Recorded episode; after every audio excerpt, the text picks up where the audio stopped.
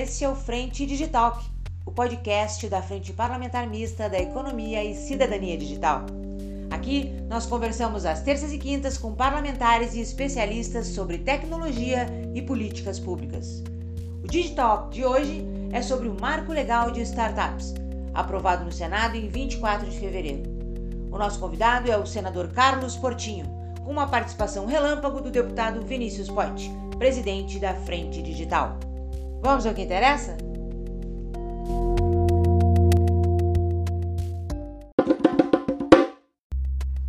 Relator do Marco das Startups, o senador Carlos Portinho comentou sobre as alterações promovidas pelo Senado.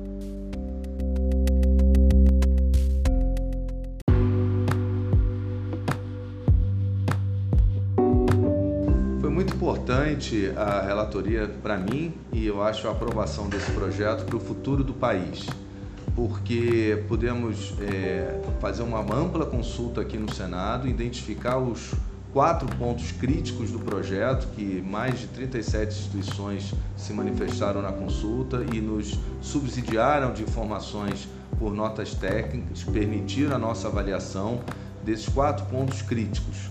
Primeiro, a questão da stock option, cujo texto que veio da Câmara não foi o texto que o mercado pretendia, que era expectativa, porque ele trazia uma natureza remuneratória do que é, segundo decisões até dos próprios tribunais, eh, tanto do judiciário quanto administrativos, uma remuneração que é de caráter mercantil. Assim, eu também entendo, e deixei isso expresso no meu relatório, contudo, eu entendo que esse é um instrumento que não é exclusivo das startups. Ele, a Stock Options, o plano de ações, né, de opção de ação, ele é um instrumento que atende a outros tipos de sociedade e me comprometi em apresentar é, uma legislação à parte para regular essa questão que é preciso regular sim para dar segurança jurídica maior né, a toda essa questão. Por isso eu suprimi o texto que veio da Câmara dos Deputados por essa razão e dessa maneira atendi, se não que era a primeira alternativa, que era a natureza mercantil das stock options, atendi a segunda alternativa de, dos, do, desse ecossistema de startup, que era a supressão do texto.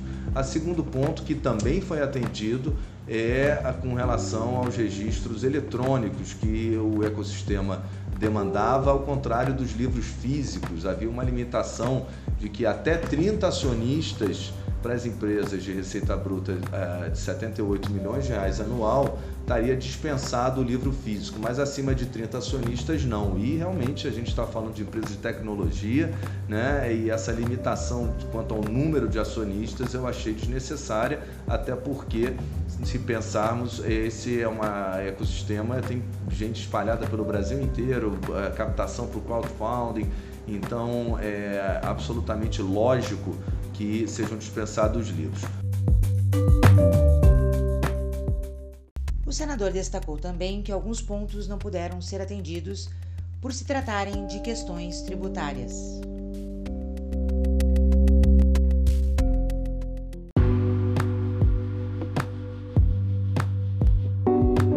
Os outros dois pontos realmente não podemos atender aqui, embora sejam absolutamente legítimos e necessários para o fomento das startups no Brasil, porque dizem respeito a questões tributárias, dizem respeito então à política tributária do governo. A primeira delas é a questão de, de admitir empresas uh, uh, eh, SA no Simples Nacional, realmente por toda essa custa de retalho que é a nossa legislação tributária, a necessidade de se uh, racionalizar, todo mundo quer, quer estar no Simples, né? mas eu entendo que isso é uma, é uma iniciativa do governo, né, uh, que ainda não está perdido, né, não pôde constar do texto final, mas deve certamente ser uma batalha uh, desse ecossistema que deve mostrar ao governo a vantagem disso também para fomentar o setor.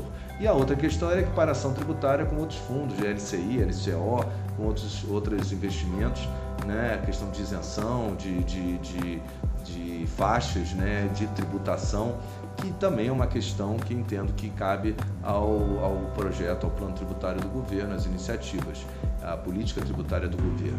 Essas duas medidas não foram atendidas. Mas, por outro lado, né, nós conseguimos aqui no Senado defender a figura do investidor anjo, né, não responsável pelas obrigações trabalhistas, até que sua, seu investimento se transforme em real participação acionária. Né? E havia aqui um, uma discussão, principalmente da ala mais progressista aqui do Senado, e, e com consenso, com muita articulação, nós conseguimos demovê-los porque isso desfiguraria um dos principais atores né, e financiadores das startups no Brasil, que são os investidores anjo.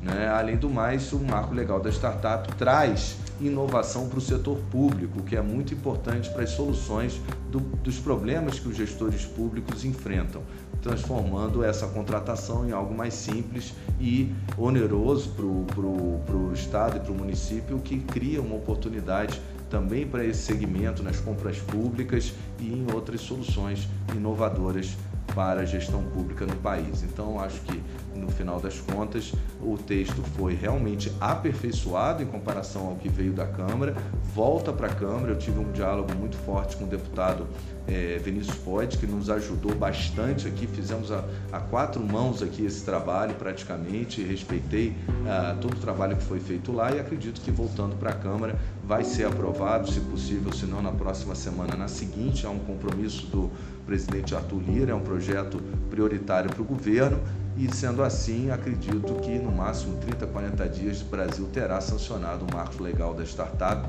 que vai trazer muitos investimentos para esse setor e para o nosso país, que é o que a gente precisa. Perfeito. Senador, eh, alguma dificuldade específica na hora de elaborar o relatório, atender aos vários setores?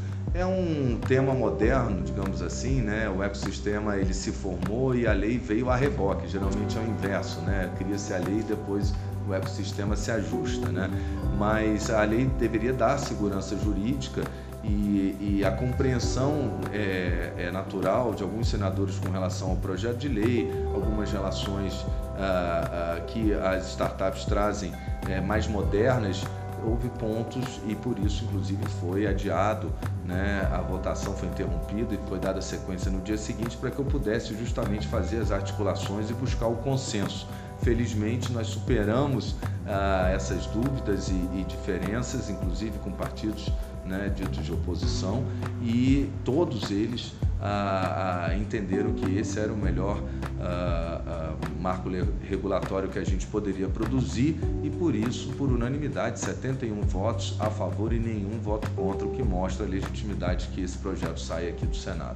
Depois da aprovação do marco legal da startup, poucos perceberam, mas o último item da pauta foi projeto até de autoria do senador Eduardo Braga, que reverte é, os fundos do norte e do nordeste para financiamento de startups naquela região.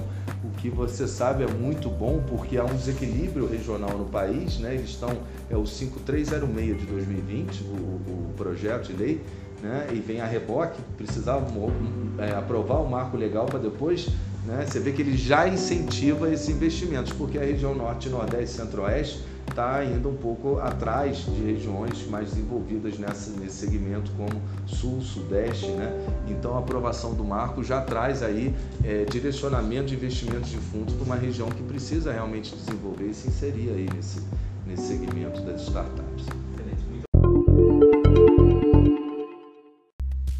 Da reunião com o senador Carlos Portinho, encontramos o deputado Vinícius Poit, relator do projeto do Marco das Startups na Câmara dos Deputados.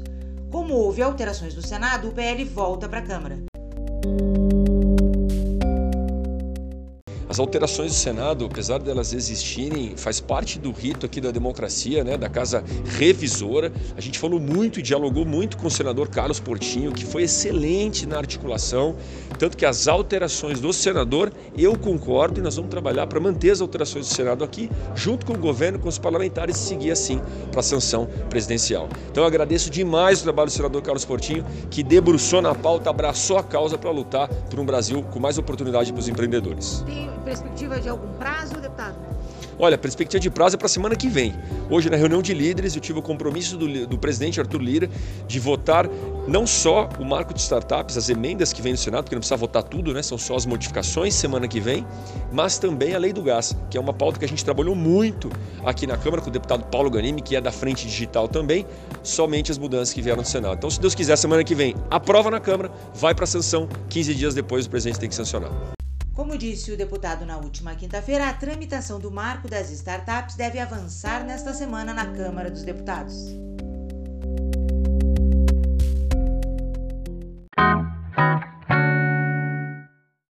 Esse foi mais um Frente Digital. Acompanhe aqui tudo sobre o ecossistema digital.